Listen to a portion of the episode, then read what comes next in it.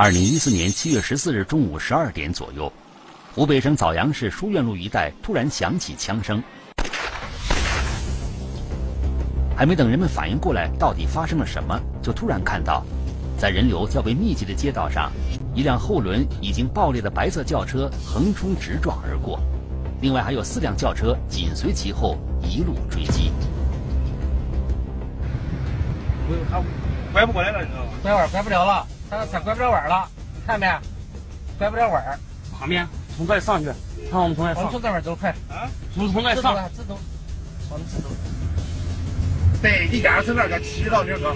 我们就是准备了四辆车，在路上我们已经亮明身份了，就说是警察。那个车方向不受控制呢，就是我们我们也不敢靠得太近。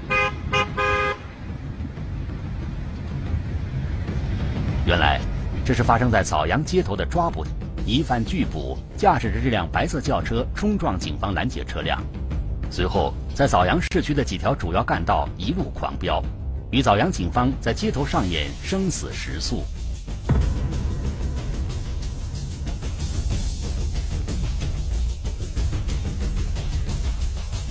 因为他后边车过来撞爆胎了，比较危险，他方向肯定握的不是很稳，但速度比较快。嫌疑车辆轮胎爆裂，方向会向爆胎车轮一侧跑偏，嫌疑人很有可能会在慌乱中失去控制，伤及路人。为保证路面人民群众的人身安全，枣阳市公安局的办案民警果断决定对天鸣枪示警。想他应该不会跑了，至少他开车那么疯狂，跑的就是后来陈刚轩，唱着路上碰起火花，还在逃。警方追击十六公里并鸣枪示警，但是嫌疑人竟仍不顾一切的疯狂逃窜。那么嫌疑人是谁？他又为什么如此疯狂呢？这个开白色车的人就是少主，国民党这个这个高官，这个有钱人的一个儿子。国民党逃跑的时候留在大山里。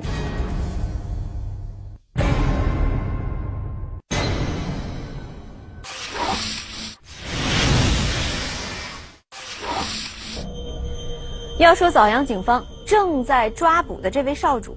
就不得不提到上世纪七八十年代在民间盛传的一个传说。相传当年国民党在败退台湾之前，曾经留下了一笔巨额的宝藏，有多少呢？价值几十亿。这些宝藏分别被埋藏在了全国各地的一百零八个极为隐秘的洞窟里。这些宝藏到底是真是假呢？并且这些宝藏和正在被抓捕的这位少主之间。又有着什么样的关系呢？二零一四年的七月十一号，湖北省枣阳市公安局接待了一位从千里之外的江西赶来的女人。这个女人说，她手上有一件东西，而这件东西和那批遗留下的宝藏有很大的关系。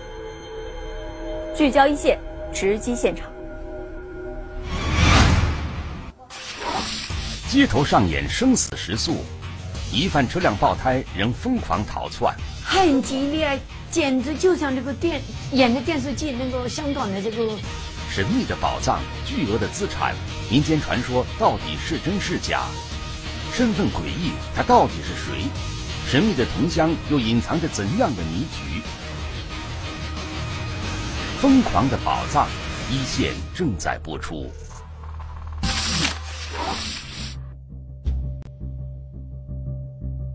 当时拿了一个这个铜箱，铜箱里面还有什么铜片啦，看到也比较这个做的比较考究，看起来古香古色，铜皮做的非常精致。打开里面还有一个铜牌，铜牌上写的就是民国多少年，然后派派人在那守那个金库，有好像几十亿上面写的。他说被人骗了六十六十六万人民人民币，我们当时一听有这么多钱，啊就比较着急。报案人梅姐，江西赣州人，在江西赣州是某知名品牌白酒的省级总代理。身为江西人的梅姐，为什么不远千里到枣阳市来报案？她又遭遇了怎样的骗局呢？我就觉得他好像，要不在演电视剧一样，是演给我看吗？难道是真的？难道假的？我一直说心里话，一直脑子在想，知道吗？根据梅姐讲述，二零一四年六月末的一天，在朋友的引荐下，他认识了一个极为神秘的大人物。年龄大一点的，就是说这个国民党的高官的这些管家都是跑腿的。国民党逃跑的时候留在大山里的，这样说，不敢出来，呃，一直生活在山里。这个神秘人物绰号“老白毛”，五十多岁，对外宣称自己是国民党高官的管家。而他辅佐的那位国民党高官，则是黄埔系二号人物、一级上将，同时也是全国众多宝库的保管人之一。多年来，一直隐居在湖北大洪山的深山里看守宝库。他说：“嗯，在四川，嗯，一个大山，还有这里有个大洪山，还有有个叫做什么华山。他说每个山里面他们都藏了很多很多的这个美金，有。”几十个亿、几千个亿，他说你看到你都会晕过去。老白毛的身份让梅姐感到无比惊讶。早就听说，当年抗日战争爆发时，南京国民政府逐步转移国宝和财产，有一部分就藏到了湖北周边的一些山洞里。而老白毛所说的大红山，就位于湖北境内。我在网上查了一下嘛，只有个大红山，比如说深圳的梧桐山啊，它的山上也有这样的钱嘛。那个陕西的那个华山啊。这些大山的确，我也是上网也查了一下，的确有这些山。我在想，可能没有必要骗我们。梅姐说：“没想到，众人多年苦苦找寻而不得的宝藏，竟距离自己这么近。”梅姐看到了其中的商机，但是，如何才能见到传说中的那位高官呢？他说：“他们一般搞这样的事情都一对一，还这种时候会灭口。”你不能对人家说，但是我也可能是当时也是不知道怎么回事，也是总感觉也很怕很怕一样，知道吗？梅姐说，对方说的玄乎其玄，让她心里有些害怕，同时也更增强了她的好奇心。六月二十九号，最开始就过来了一次到枣阳，对方就约定在枣阳那个国际大酒店。目的，第一趟我想看一下到底是真是假。于是，二零一四年六月二十九日，梅姐从江西赶到了湖北枣阳市。经过一天苦苦的等待，老白毛和那位高级将领终于如约来到了枣阳市大酒店，还带了一名保镖。那个叫少主在那坐这里嘛，他这是少主，那个是张管家嘛。少主身份就是什么呢？就是就是说自身呢就是这个啊国民党这个这个高官，这个有钱人的一个儿子。眼前的这位自称是少主的青年男子，无论是相貌、着装、气度，并无非凡之处。这一切会是真的吗？这个少主，他穿的很朴素，真的，的确是让人家很有一点心动，的确是有点像山上的人出来一样。他觉得他们说话比较老实，就是他请他们吃饭，很简单的这种我们经常吃的一些菜，他们没没有吃过，我感觉他们很土一样。而接下来。这几个人对自己生活近况的描述，让在生意场中打拼了十几年的梅姐也是有些懵了。还有另外一个人，我说看你这么年轻，怎么嗓子这么哑？他说我老爷子搞了，特意让我们不能像正常人一样。他还跟我说，为什么断掉这个手指头？是他老爷子搞断了，他一辈子为他老爷子终身耿耿，所以一定要把这个手指头搞断。这个电视剧里的场景竟然在自己的生活中上演了，梅姐感到有些恍惚。而接下来发生的事情，让身为生意人的梅姐开始热血澎湃。当时拿了一个这个铜箱，看到也比较这个做的比较考究，所以是很很像这个古董一样。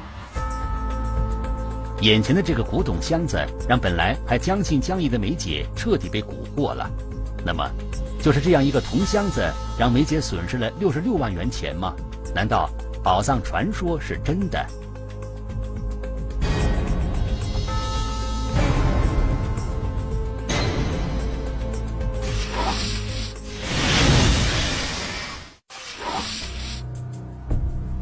接到报案后，湖北枣阳警方经过鉴定，这就是一个现代的工艺品。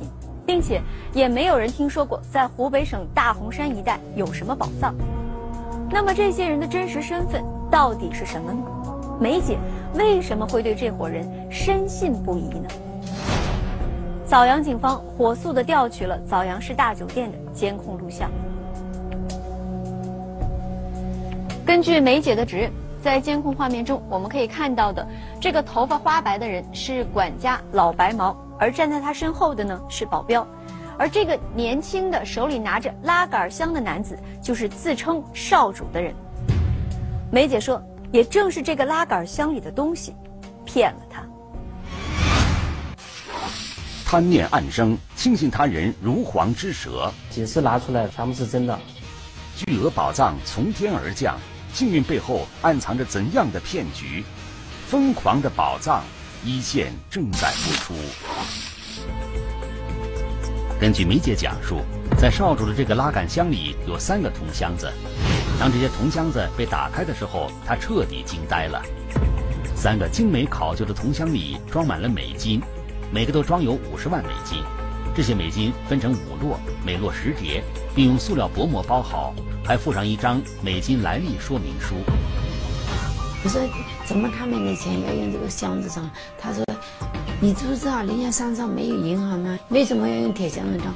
一不会发霉，二不会损坏嘛。听说这个美金要贬值，所以要赶紧换掉。然后到银行去，他们一没有身份证。二也搞不出去，所以这个这个就要求跟他们这个一比一点一或者一比一点三这个比例来兑换。五十万美金，他最起码可以换一百多万，一百八十多万，可以赚赚一百二三十万人民币。如此巨大的利润，有些让人难以置信。梅姐说，她当时第一个反应就是，这美金很有可能是假的。他说百分之百不是假的，可以随时你抽一张。拿过去银行换嘛？他几次拿出来，他都是全部是真的。他也给了他一点，让他让他自己去验。钱竟然都是真的，梅姐说她开始动心了。为了避免真正交易时少主等人设下什么圈套，他决定先尝试性的兑换十万美金。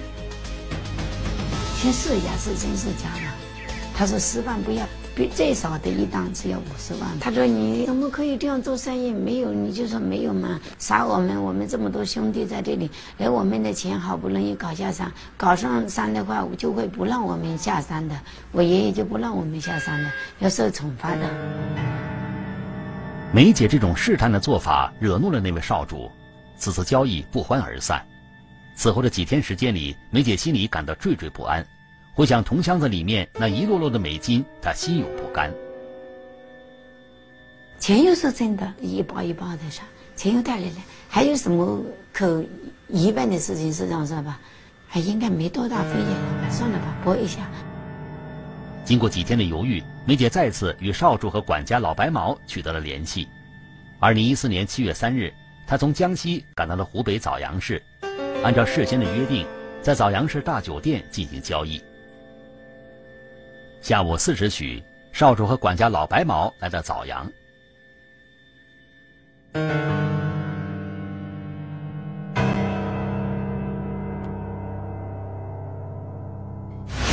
我要做一份交易，当时还给他们开了房间，请他们住，当时还请他们吃饭，啊，别人陈雷觉得是我自己做人做的还还可以，是取得别人信任了，别人才愿意跟我交易。准备想换五十万美金，就准备了。六十，应该是六十五万，但是换的时候呢多给了一万，变成六十六万。一番寒暄后，少主和梅姐独自留在房间验货。之前的美金都是真的，到了交易的时候，美金会不会是假的呢？但是此次梅姐是有备而来，她也带了，她过来还带了个验钞机，验了一万，真的，因为那个验钞机是人民银行，嗯，中国银行买出来的。她说：“姐呀，不，梅姐呀，你你要搞得大家都有事了，是这样说吧？越短的时间是越好，那个时间长了，让人家发现对你也不好，对我也不好。所以说交易过程中就是一两分钟、几分钟就解决了。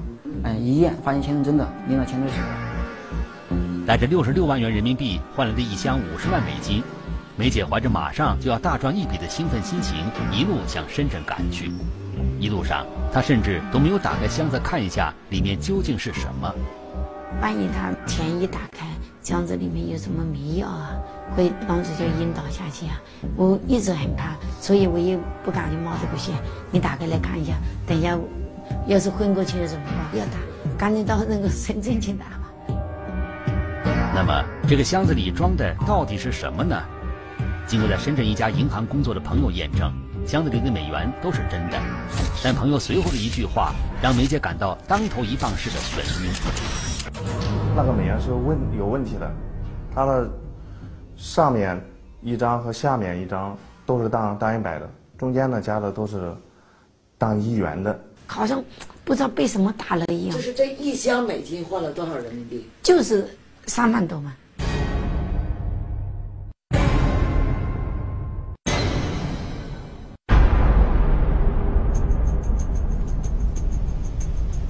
枣阳警方认为案情重大，如果不及时将这个团伙打掉，今后还不知道有多少人相信宝藏的谎言，掉入骗子的陷阱。肯定是不知道他名字的，知道是少主，叫叫少主，口音都是说的普通话。因为路上的监控没有，这个他们当时提到箱子的，因为走的也比较快，因为当时应该是感觉这个有有一些交通工具工具啊之类的。经过对案件进行初步梳理，一个重要人物引起了办案民警的注意。这个就是我们的报案人，是吧？陈女士，陈女士是通过这个这个这个中间人是这个这个这个老方，她闺蜜的男朋友，然后认识了这个嫌疑人这个老白毛。那么，这个老方会不会是那个所谓的少主以及管家老白毛的同伙呢？老方是搞艺术的，这呃会画画呀，还有做陶瓷的。但是老那个老方还跟我说，他还经过他爷爷介绍认识。他说我这个爷爷啊是谁啊？蒋介石的那个保镖啊。他说他们好厉害的，里面很多钱。他也说叫我要上山庄去看嘛。他说我哪天带你到山庄去看嘛。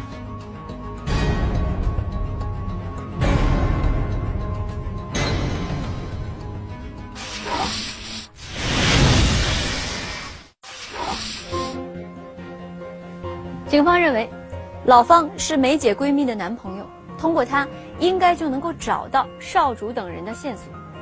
但是经过调查，警方发现老方也只是这伙人的一个猎物而已。因为老方没有资金，所以才侥幸逃过了一劫。可就是这样，唯一的线索也断了。现在能不能让梅姐再给骗子们打个电话，把他们引出来呢？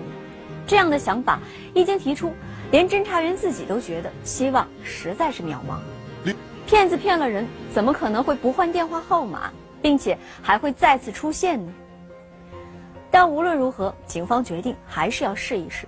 没想到的是，这一试，骗子还真有了回应。警方缜密设局，引蛇出洞，骗子心机算尽，却难逃法网。疯狂的宝藏，一线正在播出。是发了一条短信，说什么呢？他说我换了钱之后呢，准备到这个广州呃去交易，但是那边说必须达到这个一百五十万，啊、才能一次性交易，钱太少了不让交易，所以说我们我还差一笔钱，但是呃我换了你们五十万美金了，我想再再换一百五十万美金，然后呢一次性交易，啊、呃然后这样发过去后，等到骗子回应。让办案民警没有想到的是，几个短信之后，这位少主竟然将电话打了过来。骗子当时呢也比较怀疑态度，他说：“您就是开始问他，你钱你你打开看了没有，够不够啊？因为骗骗子也属于试探嘛。就假装说那个箱子还没打开，因为明知道一打开肯定就露馅了。听说梅姐不仅没有打开箱子，还要继续兑换一百五十万的美金。那位少主竟然马上同意与梅姐约定当天晚上六点进行交易，并且交易地点仍然定在枣阳市大酒店。事情进行的如此顺利，让办案民警都感到难以相信。肯定要准备一下，是吧？我们也就先行入住在这个枣阳国际酒店了，啊，包括呃我们入住的房间，就是和交易房间隔得比较近，也就在也就在对面，对面两个房间是我们的。国际酒店这个四周的入口，这外围就是发现这个这个分几分几个组的人员，楼底下这个大厅里面啊，有时也有一些我们自己的侦查人员，啊，发现，因为我们当时我们看到有监控视频嘛，他们特征就是有一个人全部是白发，然后还贴了一个大旅行箱子。说外国的人第一时间发现的话，我们也能知道。在枣阳大酒店的门口、酒店大厅、梅姐入住的房间对面都布置了警力，只等少主和老白毛入瓮。而酒店的房间里，梅姐和办案民警也守着手机，随时应对少主的电话。但是到了交易地点，他没有来，然后这边又让这个受害人陈梅跟那个骗子联系。到晚上十一点多，他说他们第二天上午过来。他说我最晚第二天上午过来。他说这是一定。少主三番五次的更改交易时间，按照常理分析，骗子骗人之后应该明白再次交易存在的风险，会不会是他察觉到了什么，正在为逃跑争取时间？两天过去了，少主和老白毛仍然没有出现，此后电话也始终处于无法接通的状态。感觉按照正常的判断，应该是不会再过来了，啊，但是呢，就是说。我们再坚再坚持坚持看一下。二零一四年七月十三日这天凌晨一点多，梅姐突然再次接到了少主的电话，突然说跟我们说，他说这个少主过来了，发现有一个小伙子上来了，他跟上次不一样，也没有人提箱子，也没有看到这个老白毛过来，他说满头白什么都没有，但是我们这边外上也发现这个有一个年轻的小伙子在敲这个。就是这个受害人的这个房间门，他就进来，他说：“你是梅姐吗？”我说：“嗯。”我说：“你是少主吗？”他也没有说不是，也没说是。我们就是迅速从旁边几个房间都出来，把门口一堵，然后里面的进去把他按住了。但是他身上拿了一个电话，当时电话响。这名男子并不是少主，而是少主的哥哥，只是上来探探风，而那个电话就是少主打来的。因为他也比较。他一直也没有在车里面，也没有进入现场，就在外围。他发现电话打不通之后呢，他第一感觉就是，呃，已经离开了。就在枣阳警方为没能抓获少主和老白毛而感到懊恼的时候，梅姐的电话却又响起来了。电话正是少主打来的。他说：“梅姐啊，我的兄弟被你抓了，你要的是那个钱。”给过你的六十六万，给你的损失伪造损失很大，六十六万，我要的是我的人，好不好？办案民警决定将错就错，再次用计引少主出现。经过几次商议，几次变更地点，最终双方确定交易地点就在枣阳市大酒店门口。他说要求把车人这个放在这个国际酒店门口嘛。当时我们在想，这个人肯定是不能放的，为了安为了安全起见，搞几个便车，哎，在周围守护。枣阳大酒店周边路况极其复杂，抓捕难度很大。为了确保万无一失，在酒店周围布控大量警力之后，一组办案民警火速调取了枣阳各个入城卡口的监控，并逐一进行分析。在当天晚上，我们这个。通过这排查这个工作呢，把这个嫌疑人车辆发现了，开的是一辆白色思域的车。二零一四年七月十四日上午十点多，少主开着白色的思域车进入了枣阳警方的视线。然而，他开着车来到枣阳大酒店之后，并没有停留，而是在枣阳市区绕来绕去。一下我就看到了他，我就说那个少主还开车呢。他说百分之百是少主吗？我说百分之百，千分之千，一点错都没有。二零一四年七月十四日中午十二时许，少主让两个同伴先行下车探风，不想两人被民警擒获。少主发现异常后，驾驶白色丰田轿车与另外四名同伴准备逃跑。过去三辆车，前后左，右边是工地，三面都把他堵死，因为他当时速度撞的比较快嘛，他自己的轮胎。撞到旁边的花台上面爆胎了，嗯，爆胎的时候，但是他还在一直都在跑。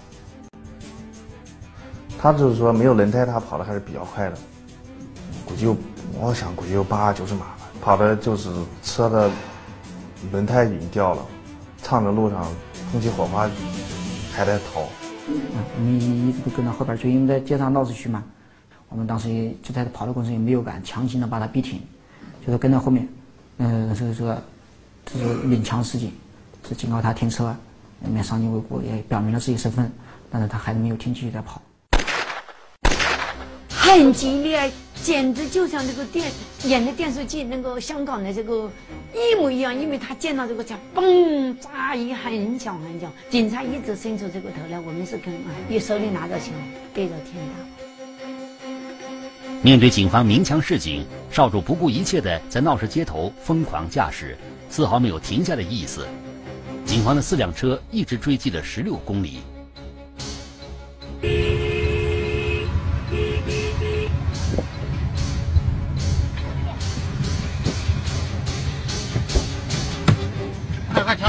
一个大车向左转，向左转呢，它也是这个跑得比较快，避让不及，先逮着大车。当时车搞熄火了，熄火了就人就跑，跑了我们就下去就把他们抓住了。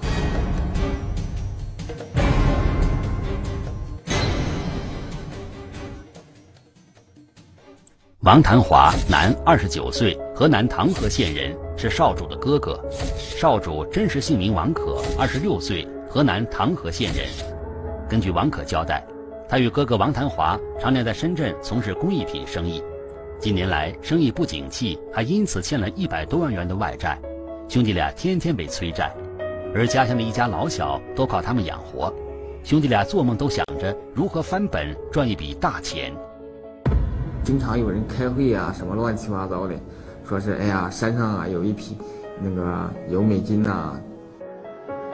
王可说，在他身边有很多人都相信宝藏传说，像被洗脑了一样疯狂寻找那些宝藏。有人相信，就有人开始做起了这门生意。一般都拿一张美金放在地上，然后呢，那些人就过去，哎，你是不是山上人呐？有没有山上东西？是不是山上来的呀？就这样，然后就接上头了。尽管王可并不相信宝藏传说，但是和很多人一样，他从中看到了商机。直到遇到老白毛，他知道机会来了。老白毛，他早几年就是因为这个兑换美金这一块儿，因为坐过一次牢，有有犯罪前科了。啊，他也是属于荷兰籍人，但是因为都这个他们这个主毛老白毛呢，跟他们是老乡，他说有这个机会，有个人愿意跟他们以美金这个兑换人民币。一一下能赚几百万啊，利润比较大。老白毛今年六十多岁，长期在深圳做古董生意。与王可兄弟经过谋划后，由王可扮演国民党高级将领的后代，老白毛扮演管家，哥哥王谭华则扮演保镖。他们对外称大红山里遗留有大量美金。此后经人介绍认识了梅姐，没想到竟轻而易举的就从梅姐那里骗了六十六万元人民币。我哥我俩分了二十六万五，就觉得咦，这个事这么容易，挺简单的，就觉得。因为贪婪，二零一四年七月十二日，当梅姐再次联系王可，要求继续交易时，王可和哥哥王谭华抛开同伙老白毛，依照第一次的方法又兑换了三箱美元，希望从中大赚一笔。我就想着，如果我要是不贪的话呢，也，哎呀。也不会走到这一步。我们自己错在哪里是贪，是这样说吧？人家这样说有这么好的事，为什么别这么多年你也不去上这个当？是这样子